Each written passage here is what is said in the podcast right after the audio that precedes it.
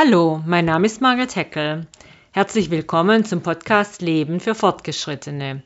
Wie geht es Ihnen heute? Ich hoffe gut. Wir wollen heute darüber reden, wie sich die Arbeitswelt verändert und warum Arbeitnehmer und Arbeitnehmerinnen immer bessere Chancen am Arbeitsmarkt haben. Wenn Sie wie ich die 50 überschritten haben, können Sie sich sicher noch an die Zeiten in den 80ern und 90ern des vergangenen Jahrhunderts erinnern, als es wirklich schwierig war, gute Jobs zu bekommen. Die Arbeitslosigkeit war hoch und der studierte Taxifahrer ein geflügelter Begriff. Das alles ist heute komplett anders. In vielen Berufen werden Fachkräfte händeringend gesucht. Manche sprechen sogar schon davon, dass Unternehmen sich bei den Jobsuchenden bewerben müssen, statt umgekehrt. Warum sich die Lage so verändert hat, ob das so bleibt und wie die Unternehmen und Mitarbeiter und Mitarbeiterinnen reagieren, wird Thema unseres heutigen Podcasts Leben für Fortgeschrittene sein. Eingeladen habe ich den Mann, der wie kein anderer für diesen Wandel auf dem Arbeitsmarkt steht. Als Vorsitzender des Vorstandes des Demografienetzwerkes der deutschen Wirtschaft weiß er genau, was die besten Unternehmen hier machen. Jahrzehntelang war er selber Personalchef eines großen weltweit tätigen Technologieunternehmens und hat in dieser Funktion selbst innovative Modelle für den demografischen Wandel im Arbeitsleben entwickelt und umgesetzt. 2011 hat der studierte Jurist sich dann mit seiner Personalmanufaktur selbstständig gemacht und berät seitdem bundesweit fortschrittliche Unternehmen. Begrüßen Sie mit mir Rudolf Kast, den ich heute in seinem Heimatort Freiburg im schönen Breisgau erreiche. Lieber Herr Kast, herzlich willkommen. Herr Kast, Sie sind viel bei Unternehmen unterwegs. Was ist derzeit dort die wichtigste Aufgabe im demografischen Wandel? Die wichtigste Aufgabe ist die Fachkräftegewinnung und die Fachkräftesicherung. Das äh, heißt, gewinnen und halten von Mitarbeitenden. Und da geht es schon los. Äh, wegen des demografischen Wandels finden die Unternehmen halt immer weniger Mitarbeitende. Es ist ein absoluter Kampf um Mitarbeiter, nicht nur um die Talente, sondern nahezu um jeden Mitarbeiter. Und da sind die, mit, äh, die Unternehmen mitten im demografischen Wandel angekommen. Und deshalb gilt es, die Mitarbeitergewinnung das Halten der Mitarbeiter zur ersten Quelle der Rekrutierung zu machen. Und das hat ja die, ähm, für die Beschäftigten positive Auswirkungen, dass die Unternehmen sehr stark an ihrer Unternehmenskultur arbeiten und an allen Leistungen, die für Beschäftigte interessant sind, um Mitarbeiter das Unternehmen als attraktiven Arbeitgeber auch darzustellen. Das heißt, der Mitarbeitermarkt hat sich komplett gewandelt. Früher war es so, dass äh, alle händeringend nach Jobs suchten. Heute ist es so, dass die Unternehmen händeringend arbeiten, ihre Mitarbeiter für sich zu gewinnen, damit die eben nicht weggehen. Ja, es ist so, die Vorstellungsgespräche laufen aufgrund dessen ja auch schon anders. Qualifizierte Bewerber gehen zu mehreren Arbeitgebern, gehen mit ihren Checklisten dorthin und sagen dann am Schluss der Anstellungsgespräche zum Arbeitgeber, vielen Dank, es war sehr interessant, Sie kommen für mich in die engere Wahl. Das äh, ist jetzt zugegebenermaßen nur äh, im Moment die äh, Realität für wirklich sehr qualifizierte äh, Mitarbeitende oder Mitarbeitende in absoluten Mangelberufen, wie zum Beispiel Pflege oder auch in der Medizin oder im Top-Bereich der Ingenieure. Aber generell ist natürlich der Markt heute ein Arbeitnehmermarkt geworden und kein Arbeitgebermarkt mehr. Und auf was können sich dann äh, Mitarbeiter sozusagen freuen? Also was sind Leistungen, die ein Arbeitgeber inzwischen haben muss? Mitarbeitenden können sich auf sehr, sehr flexibel ausgestaltete Arbeitszeitmodelle freuen. Ich kenne mittlerweile viele Unternehmen, die nahezu entsprechend der Anzahl der Beschäftigten auch genauso viele Anzahl von flexiblen Arbeitszeitmodellen haben. Das heißt dann überspitzt, jeder Mitarbeiter hat sein eigenes Arbeitszeitmodell mit entsprechenden Schichtregelungen, die im Arbeitszeitmodell hinterlegt sind. Mittlerweile ist es Standard, eine familienorientierte Personalpolitik kreativ äh, konzipiert und auch umgesetzt zu haben, mit absoluter Berücksichtigung der Interessen der Mitarbeiter im Hinblick auf junge Familien, aber auch zunehmend, und das ist natürlich ziemlich interessant, einer älter werdenden Gesellschaft, womit wir wieder beim Thema Demografie sind, dass auch ähm, die Berücksichtigung von Mitarbeitenden, die pflegebedürftige Angehörige zu Hause haben, äh, auch über flexible Arbeitszeitmodelle und Betreuungsmodelle generiert wird. Was ich noch nicht so sehe im Markt, woran die Unternehmen dringend arbeiten müssten, ist eine zeitgemäße Politik der Führung. Mhm. Und da sehe ich große Defizite noch äh, in den Unternehmen. Und was heißt das? Was ist eine zeitgemäße Führung? Zeitgemäße Führung heißt heute eine situative Führung. Ich habe fünf Generationen im Unternehmen von den Babyboomern bis über die Generation Y und X hin zur Generation Z und Viele, viele Unternehmen und Führungskräfte berichten mir, äh, dass sie große Schwierigkeiten haben, sich auf diese unterschiedlichen Anforderungen der Generationen einzustellen und situativ gerechte Führungsverhalten zu finden. Die Führungskräfte sind darauf auch nicht vorbereitet und müssten von den Unternehmensleitungen durch entsprechende Schulungen, vor allen Dingen aber durch Coaching, darauf vorbereitet werden, wie sie mit diesen völlig unterschiedlichen Ansprüchen auf äh, hierarchiebedingtes Verhalten, aber auch die großen Freiheitsansprüche einer äh, Generation Y und Z äh, vorbereitet werden können. Und das geschieht noch viel zu wenig mit entsprechenden Auswirkungen, denn wir wissen, dass ähm, Mitarbeitende äh, immer das Unternehmen verlassen wegen schlechter Führung. Und ähm, das ist nahezu der wichtigste Grund. Deshalb müssen die Unternehmen hier intensiv an der Auswahl von guten Führungskräften arbeiten und auch an der äh, Qualifizierung von Führung in den Unternehmen. Mhm. Herr Kast, können Sie ein paar Beispiele nennen, wie unterschiedlich die Ansprüche dieser Generationen sind? Ja, wir, wir können schon sagen, dass die, äh, dass die Babyboomer und die äh, Generation noch zuvor, die, die sogenannten Alten, natürlich stärker durch Hierarchie geprägt worden sind und hierarchiegläubiger sind. Die jüngeren Generationen, speziell Z und Y, haben natürlich einerseits einen großen Freiheitsanspruch. Das bedingt die Erwartungshaltung, dass man zum Beispiel nach der Absolvierung von äh, Projekten im Unternehmen dann auch mal ein paar Wochen eine Auszeit nimmt.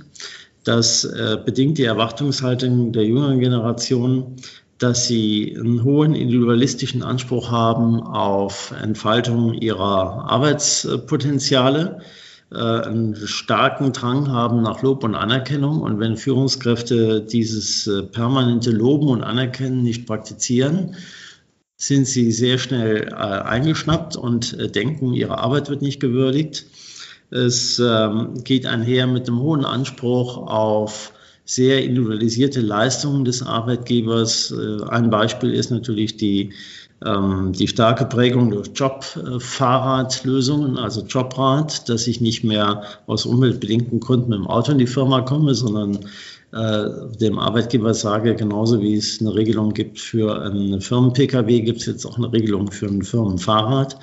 Das sind nur so ein paar Beispiele für sehr stark individualistische Ansprüche, die von den Arbeitgebern geleistet werden müssen. Und speziell auf die Führung ist es wirklich der hohe individualistische Anspruch von jungen Leuten, die entsprechend ihrer Eigenheit geführt werden wollen und dies auch berücksichtigt haben wollen. Mhm. Jetzt hieß es bislang ja immer, dass Wertschätzung für die Mitarbeiter und Mitarbeiterinnen so ein ganz zentraler Faktor ist. Wenn wir das jetzt mal durchspielen anhand dessen, was Sie gerade gesagt haben, der fünf Generationen. Nehmen wir mal an, wir haben ein Projekt, an dem eben fünf Generationen beteiligt waren, alle auch erfolgreich das zu Ende bekommen haben. Würde das eben bedeuten, dass der Zettler vielleicht äh, eben das Fahrrad dann als Belohnung, Firmenfahrrad möchte, während der Babyboomer zum Beispiel eher eine Beförderung will. Wäre das sozusagen, ähm, wären das dann die Varianten, die denkbar wären? Oder muss man so denken? Ja, zum Beispiel, wir können Ihr Beispiel auch so konkretisieren, dass der eine vielleicht mehr Geld will nach erfolgreichem Abschluss eines Projektes, während der andere viel mehr Wert legt auf Zeit. Mm, okay. Wir sagen ja auch, Zeit ist die neue Währung, weil ja. die für, für die jüngere Generation sehr viel stärker zählt als für die älteren Generationen, weil sie damit ihren individualistischen Ansprüchen auf Lebensverwirklichung eher nahe kommen als mit dem Thema Geld. Weil Geld ist in der jungen Generation zwar auch noch wichtig, aber nicht so wichtig wie für die früheren Generationen. Mhm. Aber das heißt, dass unsere Führungskraft tatsächlich sich wirklich auch nicht nur für jeden Einzelnen, sondern sozusagen auch Generationen äh, typische Belohnungen äh, ausdenken muss? Und vor allen Dingen generationentypische Ansprache. Und ich glaube, das ist die große Herausforderung. Und Ansprache bedingt natürlich Zeit. Das heißt, dass die Führungskräfte sich in der Tat viel mehr Zeit nehmen müssen für jeden Einzelnen. Ja. Deshalb sagen wir auch, das klassische Jahresmitarbeitergespräch mag immer noch wichtig sein, aber nicht in dieser äh, klassischen Top-Down-Struktur, sondern die einzelne Führungskraft ist berufen, sich zwischendurch unterjährig viel mehr Zeit zu nehmen für Zwischendurchgespräche, um auch zu, zu spüren, was sind die Bedürfnisse meiner Mitarbeitenden, was brauchen die. Und ganz wichtig ist, äh, durch Zeit geben auch Wertschätzung leben. Mhm. Das hört sich sehr, sehr anspruchsvoll an. Wie trainiert man tatsächlich Führungskräfte oder wie bringt man sie dazu, sich überhaupt dem zu nähern? Ich denke, dass die Schilderung der Ausgangsposition mit diesen Erwartungshaltungen von der Führung im Unternehmen gar nicht oft genug den äh, Führungskräften nahegebracht werden kann. Die ähm, Fluktuationsquoten von jungen Führungskräften, gerade in anspruchsvollen Branchen, belegen das ja auch. Und ich äh, bin der festen Meinung, dass man darüber nicht durch äh, traditionelle Settings von Lernformen dieses vermitteln kann, sondern dass die Führungskräfte aller Generationen hier intensiv gecoacht werden müssen. Das ist die eine Variante, die ich als sehr hilfreich ansehe. Und das zweite ist, dass die Führungskräfte sich auch selber helfen, teilweise gesteuert und gelenkt durch die Personalabteilung oder durch äh, externe Berater im Sinne von Peer Mentoring. Peer Mentoring bedeutet für mich, dass Führungskräfte, die es in jedem Unternehmen gibt, die das schon verstanden haben, die es können, die es spüren, quasi als Tutoren, als Mentoren für ihre Kolleginnen und Kollegen zur Verfügung stehen und dass Führungskräfte sich äh, in internen Meetings immer wieder über ihre Erfahrungen im Sinne von Führung von Generationen ähm, der unterschiedlichen Art auch austauschen und versuchen, ihre eigenen Lernfelder zu beschreiben und aus den Praxiserfahrungen der Kollegen zu lernen. Und wenn dies durch den Personalbereich oder durch äh, andere Führungskräfte betreut wird, dann sehe ich da sehr schnell große Lernerfolge bei den Führungskräften, wie man mit diesen Veränderungen umgeht. Mhm. Aber das alte Statusdenken, was es früher so oft gab, ist damit praktisch vollkommen passé. Das Statusdenken ist passé, deshalb, äh, wir sehen das ja auch daran, dass wir nicht mehr nur von der klassischen Führungskarriere sprechen, dass wir gerade in den Start-ups und in den vielen technisch geprägten Unternehmen die Mosaikkarriere äh, prägen und einführen. Das bedeutet, dass wir neben der Führungskarriere auch die Fachkarriere, die Projektkarriere den Mitarbeitenden anbieten, weil sie auch nicht mehr ausschließlich Interesse an Führung haben. Und es belegt auch klar, dass die Führungskräfte heute wirklich in einer sehr anspruchsvollen Position sind, diesen Anforderungen an Führung auch gerecht zu werden. Mhm. Nun äh, sind Sie, Herr Kast, ja auch langjähriger Vorstandsvorsitzender des Demografienetzwerkes der deutschen Wirtschaft. Ähm, äh, könnte, also warum sollen Firmen da beitreten und wie kann das DDN helfen bei diesen Prozessen? Das DDN kann helfen durch unsere Facharbeitskreise. Unter anderem haben wir natürlich einen zum Thema Führung und vermitteln unseren äh, Führungskräften, den Mitgliedern im Netzwerk natürlich Einblicke in die Unternehmen, die hier als Leuchttürme sich diesen Entwicklungen stellen und versuchen daran zu arbeiten. Wir sind jetzt gerade zum Beispiel wieder in der äh, aktiven Planung eines Termins bei der Firma Bosch, die ja sehr früh als einer der großen Konzerne eine agile Methodik Working Out Loud ähm, eingeführt haben. Und die macht es zum Beispiel deutlich. Hier koordinieren Mitarbeiter sich äh, freigesteuert über eine Plattform in kleinen Arbeitsgruppen, in denen sie ihre persönlichen Lernziele äh, beschreiben und dann auch verwirklichen in interner Projektarbeit. Und die Führungskräfte werden noch darüber informiert, aber sie müssen es äh, zulassen und genehmigen. Das heißt, die Mitarbeitenden vereinbaren sich hier in freier Entscheidung dazu, ob sie an Lernzielen der selbstgewählten Art arbeiten. Und das muss man sich mal vorstellen im Vergleich vor 20 Jahren. Ähm, da wäre das undenkbar gewesen. Und solche Beispiele prägen wir im DDN. Das sind Mitgliedsfirmen und diese Erfahrungen geben wir anderen Unternehmen weiter.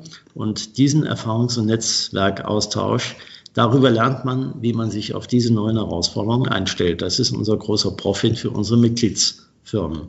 Mhm. Herr Kast, für viele unserer Zuhörer und Zuhörerinnen dürfte sich das ja geradezu paradiesisch anhören, die dann gefangen sind in Arbeitsverhältnissen, die eben sehr viel traditioneller sind. Ähm, vielleicht auch mit Chefs, äh, die da überhaupt gar nicht zugänglich sind. Was würden Sie denen raten? Ist der Jobmarkt so gut, dass Sie sagen, ja gut, dann versucht es woanders oder, äh, oder, oder, oder, äh, oder macht selber Revolution? Also ich meine, was würden Sie denen sagen, die eben in, noch nicht in so aufgeklärten Firmen arbeiten? Ich bin schon ein Freund der Abstimmung zu Fuß. Ja, wer in seinem Unternehmen erlebt, dass äh, das aus welchen Gründen auch immer nicht möglich ist, auf die Interessen der Beschäftigten einzugehen und ähm, das wiederholt abgelehnt wird oder mit äh, Begründungen, das lässt der Markt nicht zu, ähm, nicht verwirklicht wird, muss sich jeder Arbeitnehmer überlegen, ob er nicht diese Abstimmung zu Fuß ergreifen will. Ich glaube allerdings, auch daran, dass der Druck auf den Markt so groß ist, und das erlebe ich auch insbesondere im Mittelstand, dass der Mittelstand sehr schnell, sehr flexibel äh, auf diese Veränderungen eingeht und ähm, letztlich sehr schnell lernt, dass eine andere Unternehmens- und Führungskultur notwendig ist, um diesen Herausforderungen Wett des Wettbewerbs am Arbeitsmarkt zu bestehen. Also hier sehe ich eine ökonomische Notwendigkeit und die war schon immer sehr hilfreich, um Veränderungen in der Kultur und damit auch in der Führung sehr schnell herbeizuführen. Mhm. Sie hatten es ja schon anfangs äh, unseres Gesprächs erwähnt, dass die Jüngeren das ohnehin schon machen. Wenn wir jetzt nochmal zurückgehen zu den Älteren, die haben ja oftmals, sind sie eben an einen Ort gebunden, vielleicht auch finanziell gebunden äh, durch Hypotheken oder Kindererziehung oder was auch immer. Ähm, kann man es denen auch raten oder ähm, soll, müssen die sich ein bisschen ruhiger verhalten? Angesichts der ja dramatischen Fachkräftelücke auf dem Arbeitsmarkt, die heute und in den nächsten Jahren ja noch stärker zu erwarten ist, äh, bemerken die Firmen natürlich auch, dass sie noch sehr viel mehr dafür tun müssen, ihre älteren Beschäftigten im Arbeitsleben zu halten und dass sie sehr viel dafür tun müssen, dass die Rente mit 63 nicht noch stärker beantragt wird von den Beschäftigten, als das ohnehin schon der Fall ist. Also wir haben auch hier das ökonomische Argument der Fachkräftelücke und ich denke, dass die Älteren, äh, und das ist ja auch eine Entwicklung auf dem Arbeitsmarkt, auch noch jenseits der 50 Chancen haben zu einem Jobwechsel würde allerdings gerne an die Unternehmen appellieren, es dazu gar nicht kommen zu lassen, sondern ihre älteren Mitarbeiter auch wertschätzend zu behandeln. Und wir wissen, dass wir hier die loyalsten und zuverlässigsten Mitarbeitenden im Unternehmen überhaupt haben, die auch entgegen allen Vorurteilen zum Trotz auch noch sehr lernfähig sind, wenn die Unternehmenskultur denn auch eine lernende ist. Und äh, insofern kann ich nur sagen, an, als Appell an alle Unternehmen, kümmert euch um eure sogenannten Älteren. Wir beide, Sie, Freikel und ich, wir sprechen ja lieber von erfahrenen Fach- und Führungskräften, die es zu pflegen und zu halten gibt. In der Tat. Und es ist auch nochmal wichtig darauf hinzuweisen, dass genau diese Erfahrenen, wie Sie es ja auch schon sagten, unglaublich loyale Mitarbeiter sind, die richtige Stützen des Unternehmens sind, auch eben in fünf Generationen Unternehmen. Deswegen, es lohnt sich sehr, da zu investieren. Das lohnt sich sehr und das wird gestützt durch die aktuelle Entwicklung auf dem Fachkräftemarkt. Äh, wir haben ja nur die, nur in Anführungszeichen die drei Quellen stärkeren Aktivierung von Frauen durch die Verringerung der Teilzeitquoten. Wir haben die Möglichkeit, die Älteren länger im Job zu halten und wir haben die Möglichkeit der gezielten qualifizierten Zuwanderung, wo wir ja immer noch ein bisschen auf der Stelle treten.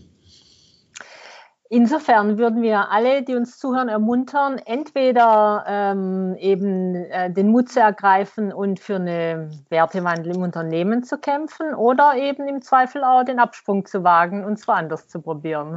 So ist es. Das ist nun mal äh, das Gesetz des Marktes und das gilt auch für den Arbeitsmarkt.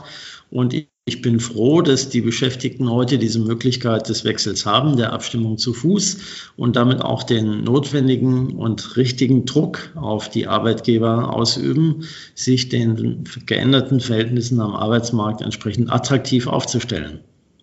Ja, Herr Kast, prima Zeiten für Arbeitnehmer und Arbeitnehmerinnen. Ganz herzlichen Dank Ihnen für dieses sehr interessante Gespräch. Ja, sehr gern, Frau Eckel.